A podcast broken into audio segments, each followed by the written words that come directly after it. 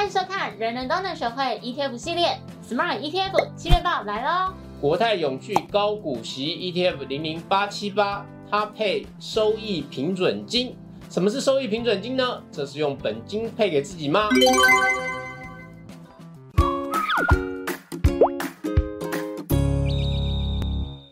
这一期的 Smart ETF 七月报有三个重点。第一个重点是零零八七八，它在五月十八的时候配了息。那其中呢，如果大家有收到这个鼓励通知单，可以发现它是配了七成的收益平准金。那什么是收益平准金呢？今天我要好好的请教一下对这方面很有研究的佑佑。好，第二个重点是零零五零啊，全年配息达到五元，这创下它成立以来的新高。那第三个重点是啊。追之前先跌的入股，最近开始大反弹啊！有三档杠杆的入股 ETF，它缴出二十八以上的报酬。通狗，哎，六月底的时候是不是也收到了国泰永续高股息的收益分配通知书？你满意这次配息吗？还蛮不赖的啊啊！尤其是现在市场这么不好，那这个时候收到股息就是最开心的事喽。那你有把股息这笔钱钱换成你喜欢的样子吗？你怎么在这时候问这么敏感的问题？这个事情 要小心，不要乱说话。OK OK，跳过跳过。好啦，我们来秀给大家看一下我手上这张 ETF 的收益分配通知书。可以发现，零零八七八这是除息，除息来源有三个项目，包含了股利所得、财产交易所得，还有一个收益平准金所得。大家应该满头的黑人问号，这是什么？而且比重呢还高达七成，难道是空头来袭？高股息的 ETF 连股利都要发不出来了吗？让峰哥跟悠悠来解释给你听。在解释之前呢，大家有两个时间点要特别留意。第一个呢是成分股除息的时间，另一个是 ETF 除息的时间。好，我们继续来说明。假设今天有一档 ETF 成分股，就只有一间公司的一股。而这个成分股的股价是十元，所以 ETF 也是十元。后来这档成分股除息两元，对投资人来说呢，如果你今天是持有这一档个股，那你就会在除息当天，你的股价会变成八元，然后你可以拿到两元的利息。这笔钱是百分百确定会入账，只是呢，你实际拿到这笔钱的时间大概会是在除息之后的一个月。那如果今天投资人持有的是 ETF 呢？因为 ETF 还没有要除息，怎么办？所以成分股除息当天，利息两元就会直接认列回 ETF 的净值当中，所以 ETF 的净值还是十元，只是这十元中有八块是它原本的股价，两元是利息，所以 ETF 的净值并不会因为成分股除息而出现所谓的除息缺口，买卖的时候一样是十元。所以呢，假设今天有两个投资人，第一个是我，通透，他在是在这一档成分股除息之前买进。所以呢，他用十元买进这档 ETF，在时间轴上面来看，峰哥呢也参加了这次成分股的除息，只是呢他要等到 ETF 除息的时候才会真正拿到这笔钱。但是假设呢佑佑也买进了这档 ETF，时间点呢就是在这一档成分股除息之后，ETF 除息之前，那问题就来喽，我没有参加到成分股的除息啊，等到 ETF 除息的时候。峰哥，你要分我你的股利吗？不要。对他有两元，难道我可以拿到一元吗？那峰哥的利息不就被稀释了吗？而且我进场的时候，成分股已经除息了。那如果今天不给我利息的话，我可以进场的时候用除息的八块买进吗？你休想！当然就不可能买到八块的 ETF 啦，因为 ETF 只有一个净值，投信不可能用八块卖给我。所以再理解一次哦。在 ETF 除息之前，ETF 的净值还是十元，只是这八块是股价，两元是利息。但投信不可能用八块卖我，所以悠悠呢还是用十元买进这档 ETF，然后这十元之中两块钱就会被拨到收益平准金的账户里面。等到 ETF 除息当天，峰哥，我有参加到成分股除息，悠悠没有，但是呢，我们一样都可以拿到两元。那我们两个加起来拿到四元的利息，其中两元呢是来自于原先成分股的配息，另外两元呢则是来自于收益平准金。这样的好处是，峰哥也就是前面买进的人，他的股息并不会被后面买进的人而稀释。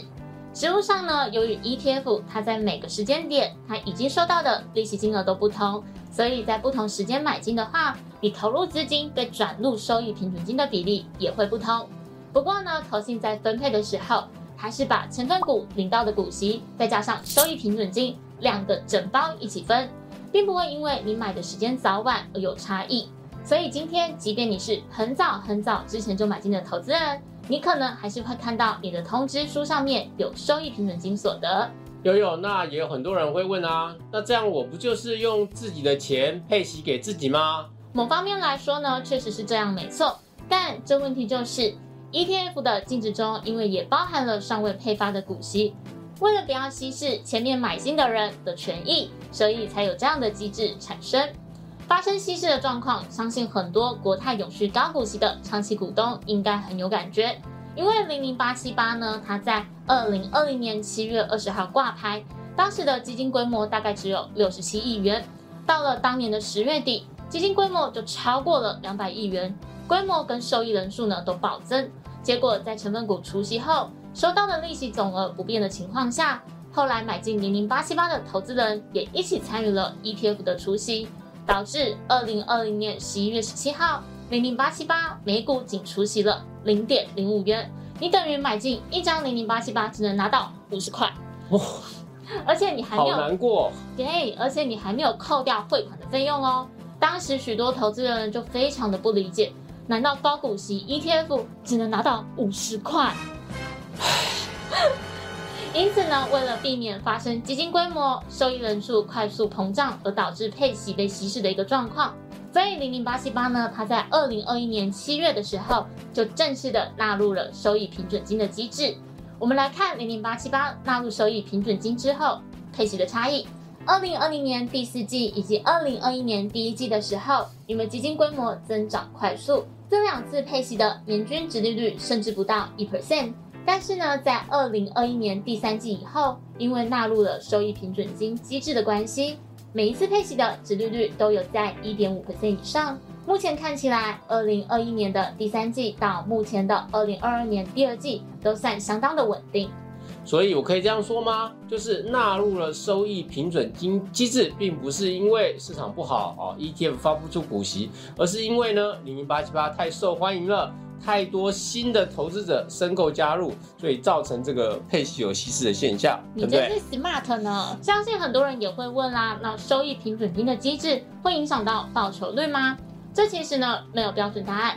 唯一的差别在于，因为投资人呢，你有部分的资金被转入收益平准金，所以呢，投入在市场中买个股的资金会少一些，等于呢，你买到除息后的成分股股数会比较少。但是如果市场之后走空，你买的少当然好；反之，如果今天市场走多，你买的多比较好。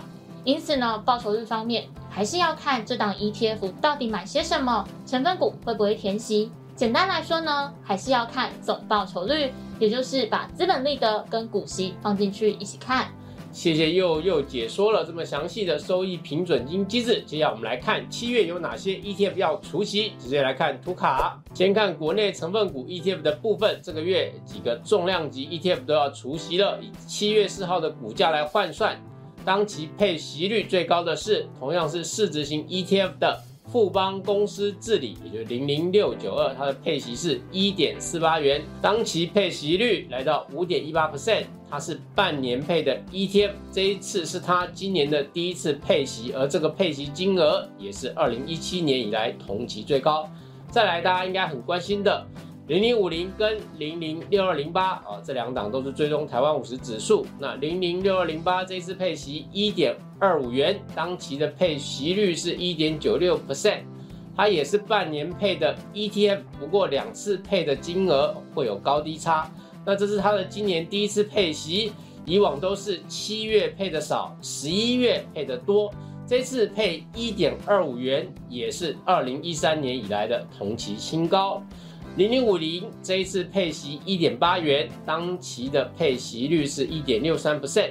这是零零五零今年的第二次除息，一月除息的时候金额是三点二元，合计零零五零全年配息了五元，创下零零五零成立以来的新高。相信长期存股的投资人看到这个越来越高的配息数字啊，应该是还蛮开心的哦，弥补了一下最近市场不好的一个低迷气氛。其他在最近配息的 ETF 还有富邦台湾半导体零零八九二、永丰台湾 ESG 零零八八八、元大 MSCI 台湾零零六二零三。以上这些 ETF 除息日期通通是在七月十八号。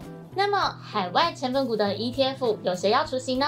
有五档是半年配的 ETF，当期配息率最高的是中信中国高股息零零八八二，配发零点八五元，当期的配息率为六点三一 percent。永丰美国五百大零零八五八，配发一点一三元，当期配息率四点五一 percent。另外呢，有两档季配息的 ETF，包含富邦美国特别股零零七一七，以及群益道琼美国地产零零七一四，当期的配息率分别是零点八九 percent 以及零点六 percent。看完除夕，我们来看一下六月的 ETF 绩效榜单。这个月表现最好的前十名 ETF，清一色都是入股 ETF。入股因为之前是先跌哦，所以最近也开始先反弹。那前三名都是杠杆型的 ETF，包括元大沪深三百正二零零六三七 L，富邦上证正二零零六三三 L，国泰中国 A 五十正二零零六五五 L。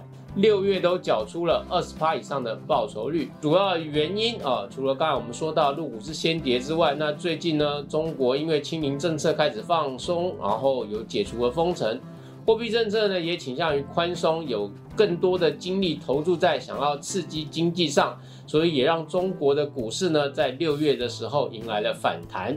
以上就是今天的节目。如果喜欢我们内容的话，记得帮我们按赞、订阅、加分享哦。Smart 人人都能学会 ETF，我们下次见，拜拜。拜拜。